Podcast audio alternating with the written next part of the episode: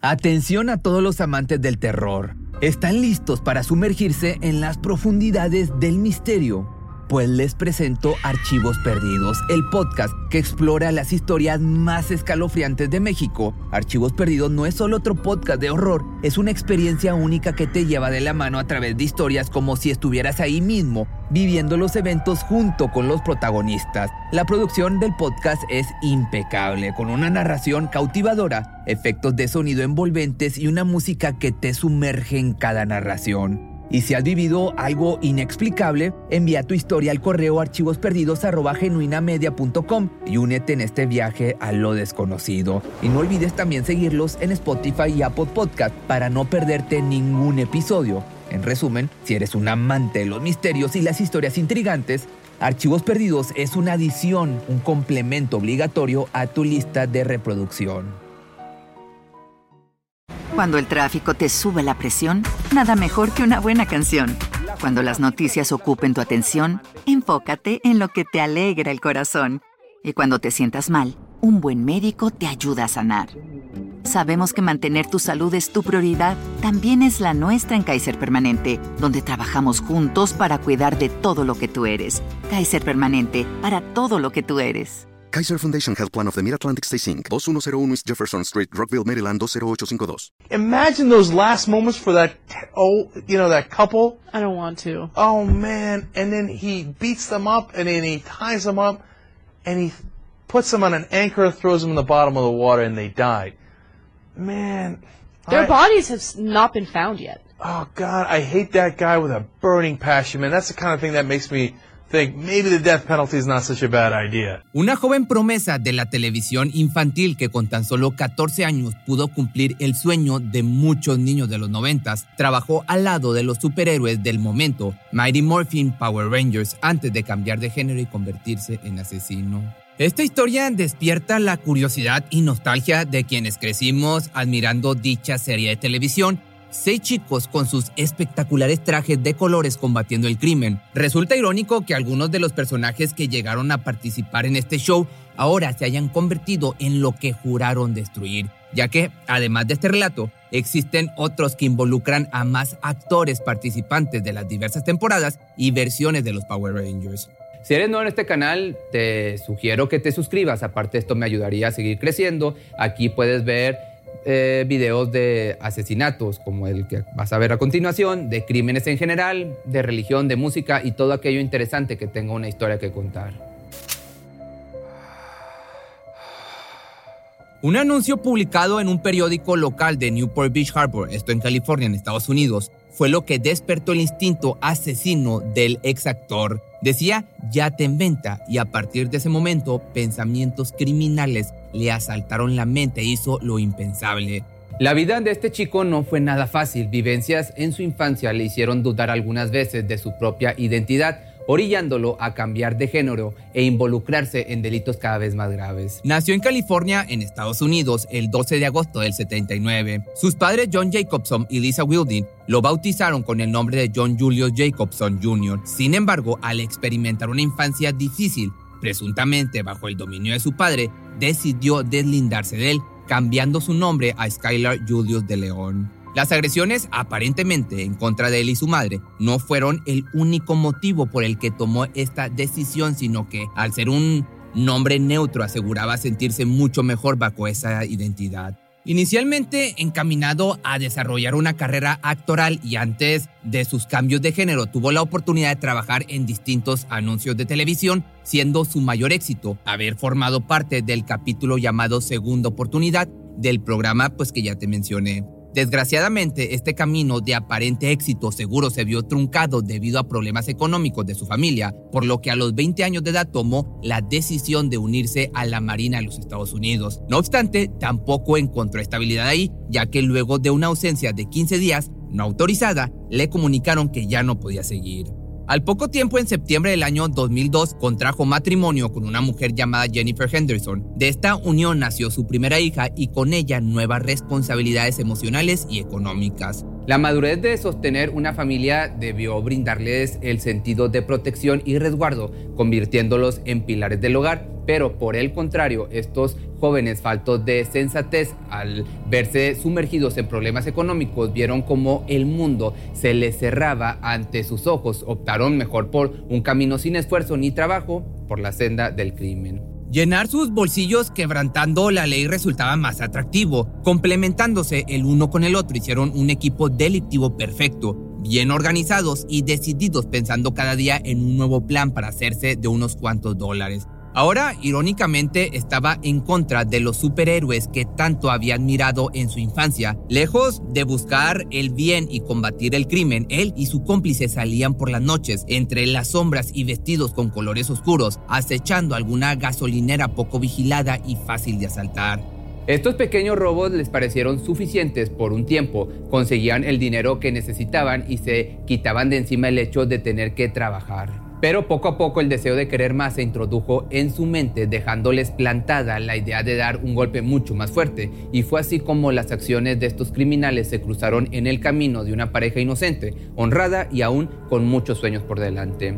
Sus nombres eran Tom y Jackie Hawks. Él, un veterano de Vietnam y padre de dos hijos de su primer matrimonio, conoció a Jackie en el año del 86. Sus gustos y personalidades hicieron clic de inmediato, enamorándose al instante. Para el año del 89 se casaron e iniciaron una vida juntos. Tras el divorcio con su primera esposa, bajo términos completamente amistosos, no hubo ningún inconveniente en que Jackie y los niños de Tom iniciaran una sana relación. Rápidamente el cariño entre ellos creció genuinamente y con estos nuevos lazos familiares, la pareja se dedicó a trabajar y ahorrar. Estaban empeñados en jubilarse a temprana edad para vivir en libertad viajando por el mar. Con mucho esfuerzo y buena inversión lo lograron. Estaban absolutamente emocionados por cumplir su sueño y muy orgullosos de su nueva adquisición, un hermoso yate de arrastre de más de 16 metros, al que llamaron bien merecido, cuyo precio dató de algunos 300 mil dólares. Este bote, convertido en su nuevo hogar, les daría las más grandes experiencias recorriendo tantas playas como les fuera posible. En él navegaron cientos de kilómetros, bucearon, practicaron la pesca y surfearon las olas de distintos puertos del Golfo de California. Además, todos unos marineros llegaron a viajar a lo largo de todas las costas de México, viviendo el sueño y sin pedirle más a la vida. Sin embargo, después de dos años les llegaría una noticia que cambiaría el rumbo y dirección del timón se convirtieron en abuelos. El hijo menor llamado Matt los sorprendió con esta hermosa noticia y de inmediato se replantearon modificar su manera de vivir.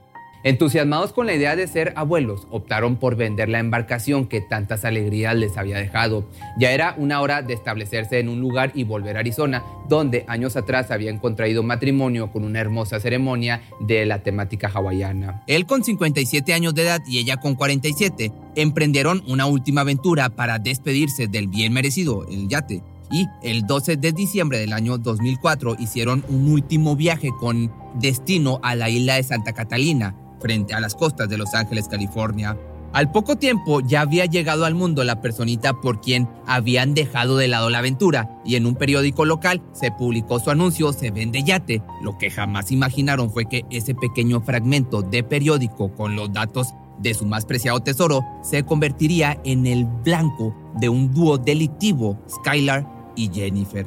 Pronto la pareja se comunicó con los vendedores mostrando su interés por la embarcación cuando se conocieron todo parecía normal, un matrimonio empezando su nueva vida, con una hija y un bebé en camino. De apariencia adinerada y rostros amables, intercambiaron información del yate y entre sonrisas y diálogos amenos, Kyler y Jennifer hicieron su oferta de 440 mil dólares por él. Era más que suficiente para que los Hawks recuperaran su hogar en Arizona, donde anteriormente, como te decía, habían vivido por un tiempo. Emocionados por la pronta respuesta de los compradores, el matrimonio comunicó a sus familiares que ya tenían casi vendido el yate. Solo faltaba otra cita para concretar la firma de compra y venta y dar una prueba de vuelta en el bien merecido.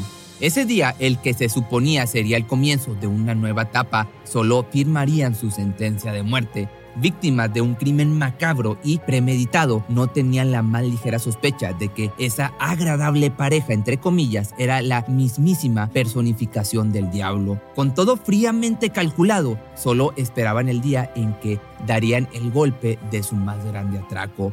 El día perfecto fue el 15 de noviembre del año 2004. Tom y Jackie esperaban en el yate a sus compradores, quienes llegaron acompañados de otras dos personas, Alonso McCain y John Kennedy, este último haciéndose pasar por el contador de la joven pareja.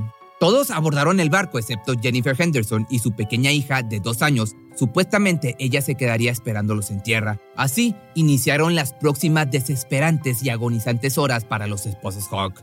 Rumbo a la isla de Santa Catalina de Los Ángeles, California, Tom se percató de los oscuros planes que tenían preparado estas personas. Habían confiado en ellos basándose en su apariencia de una bonita familia. Este par utilizó a sus hijos para despertar confianza y así perpetrar más fácil los dos asesinatos. Cuando los hombres trataron de someter a la pareja, no fue tan fácil como esperaban. Tom, un hombre fuerte, saludable y con excelente condición, dio una pelea memorable. De ninguna manera permitiría que le fuera arrancada su más grande logro, o perdón, arrancado. Se rehusaba a firmar los papeles de derecho sin recibir un peso a cambio, mientras que por su parte, Jackie también poseía un fuerte espíritu de lucha. No dejaría a su esposo solo y se defenderían con todo para salir de esta horrible situación con vida. No obstante, sin importar cuánto lo intentaron, eran tres hombres contra uno y una mujer. A pesar de las dificultades y de la guerra que tuvieron que librar, entre gritos de desesperación, jaloneos y puñetazos pudieron amedrentarlos. Cerraron sus bocas con cinta adhesiva, les sujetaron las manos y los esposaron juntos en una cama y finalmente pudieron obligarles a firmar los documentos de venta firmas, huellas digitales y todo bajo la legalidad necesaria para aparentar una transacción en común acuerdo. Posterior a esta traumática experiencia, la pareja se miró a los ojos y como pudieron se mantuvieron lo más cerca posible. Tom le decía palabras de aliento a su mujer, a pesar de que ambos sabían que probablemente no saldrían de ahí con vida. En esta escena, como extraída de una película de terror, aún no sucedía lo más escalofriante. A los pocos minutos, Skylar tomó a la pareja de esposos y los amarró a un ancla decidido a lanzarlos por la borda. De pronto, algo inesperado sucedió. Con una fuerza e ímpetu feroz, Tom pudo derribar de una patada a su agresor. Este rodó algunos metros y con una furia incontrolable se puso de pie y rápidamente, sin pensarlo, los lanzó hacia el mar. Estaban vivos, pero descendiendo hacia las profundidades de su amado océano, donde tanto tiempo fueron felices. Ahora, lo que les había dado tantas hermosas experiencias les cortaba la respiración a cada segundo transcurrido. Lamentablemente, perderían la vida ahogados. Tan pronto como pudo, Skylar dio vuelta al timón para regresar al puerto donde su hija y su esposa embarazada lo esperaban. Navegó con una sonrisa en la cara, orgulloso de lo que habían hecho. Con los documentos firmados, ahora era dueño de algo sumamente valioso y solo le había costado un par de vidas. Poco después, estos documentos fueron llevados a la notaría Kaylin Harris, quien por una suma de dinero lo certificó como si ella hubiese estado presente en la transacción. Así, con una coartada, podrían engañar a cualquiera que se atreviera a cuestionar sobre la validez de dichos papeles. Semanas después del asesinato, familiares y amigos de los Hawks comenzaron a preocuparse ya que a pesar de su espíritu de aventura nunca cortaron comunicación con o cortaban comunicación con seres queridos. Resultaba muy extraño no tener noticia de ellos. Cuando relacionaron el hecho de que la pareja de esposos daría una vuelta de prueba a los compradores de inmediato, el policía retirado llamado Jim, hermano de Tom, dejó una nota en el yate esperando respuesta de ellos. Tiempo después recibió una llamada de Jennifer, quien le dijo que ella y su esposo habían pagado el total del yate con dinero en efectivo, pero esta información les pareció bastante extraña y se dirigió con la persona que había llevado la contabilidad de la pareja durante años. Pero sin rastro de ese dinero depositado en la cuenta de los Fox, todo se volvió aún más tenebroso y comenzaron a temer por sus vidas. Para este momento se dio parte a las autoridades denunciando la desaparición de su hermano, Junto con su esposa, durante las investigaciones se descubrió que Skylar era un delincuente convicto en libertad condicional, mientras que su pareja trabajaba como estilista, siendo quien sostenía a la familia. Ambos vivían en un garaje acondicionado como hogar en casa de los padres de Jennifer. De esta manera fue aterrador saber que estas personas no tenían las posibilidades económicas para pagar un yate de tan alto precio. Así, se convirtieron en personas de interés con las averiguaciones en marcha, era cuestión de tiempo para descubrir la atroz manera en que sus papeles aparentemente legales habían sido obtenidos. Y en medio de un cateo de la casa de una de las sospechosas, la policía de Newport descubrió una pista que les cambiaría todo el panorama en la investigación. Era una tarjeta con el nombre de un detective llamado Joe Baena, miembro del Departamento de Policía de Los Ángeles. Cuando lo contactaron, descubrieron que había trabajado como un enlace con la policía mexicana en el caso John Harvey, un hombre que fue atacado y asesinado con un corte en la garganta en México, esto en el año del 2003. Skylar era sospechoso. Posterior a esta nueva información, ya no había duda de que ellos eran los culpables y poco a poco las piezas fueron encajando. En primera instancia, gracias a la confesión de la notaria Kaylin Harris, quien con miedo a represalias y de que se le adjudicara alguna culpa, confesó que el proceso de la transacción no había sido del todo legal. A esto se le sumó el testimonio de Alonso McCain, quien había participado en el crimen, y de esta manera finalmente lograron vincular a la pareja no solo con el doble asesinato de los esposos dueños del yate, sino que también el caso que permanecía abierto en México pudo ser concluido atribuyéndoles la total responsabilidad. Con respecto a las condenas, Mark Kane recibió 20 años de prisión a pesar de haber colaborado para la detención de los criminales, mientras que Jennifer de León para el año del 2006 fue sentenciada a cadena perpetua sin posibilidad de libertad condicional. John Kennedy condenado a muerte y Skylar de León de igual manera por medio de inyección letal. No obstante, ambos siguen con vida cumpliendo sentencia en el corredor de la muerte. Por otra parte, con respecto a la identidad de Skylar, pasó a convertirse en mujer y bajo un tratamiento de hormonas ha ido modificando su apariencia y por ende solicitó su traslado a una prisión femenina y dice lo siguiente, no me atraen los chicos, pero yo quería la cirugía al 100%, pero solo me gustan las mujeres. Esto lo dijo Skylar. Ahora, bajo el nombre de Skylar Preciosa de León, oficialmente es considerada como una mujer según una orden de la Corte Suprema de California en el año 2019.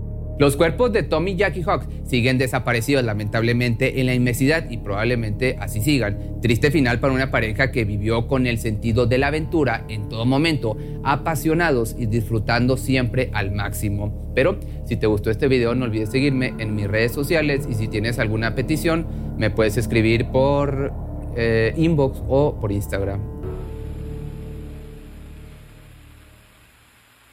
Cuando el tráfico te sube la presión, nada mejor que una buena canción. Cuando las noticias ocupen tu atención, enfócate en lo que te alegra el corazón. Y cuando te sientas mal, un buen médico te ayuda a sanar. Sabemos que mantener tu salud es tu prioridad, también es la nuestra en Kaiser Permanente, donde trabajamos juntos para cuidar de todo lo que tú eres. Kaiser Permanente, para todo lo que tú eres. Kaiser Foundation Health Plan of the Mid-Atlantic Stay Inc., 2101 East Jefferson Street, Rockville, Maryland 20852. ¿Te preocupas por tu familia? Entonces, ¿por qué darles solo huevos ordinarios cuando pueden disfrutar de lo mejor? Eggland's Best, los únicos huevos con ese delicioso sabor fresco de granja, además de la mejor nutrición, como 6 veces más vitamina D, 10 veces más vitamina E y 25% menos de grasa saturada que los huevos regulares, además de muchos otros nutrientes importantes. Así que, dales los mejores huevos. Best. Mejor sabor, mejor nutrición, mejores huevos.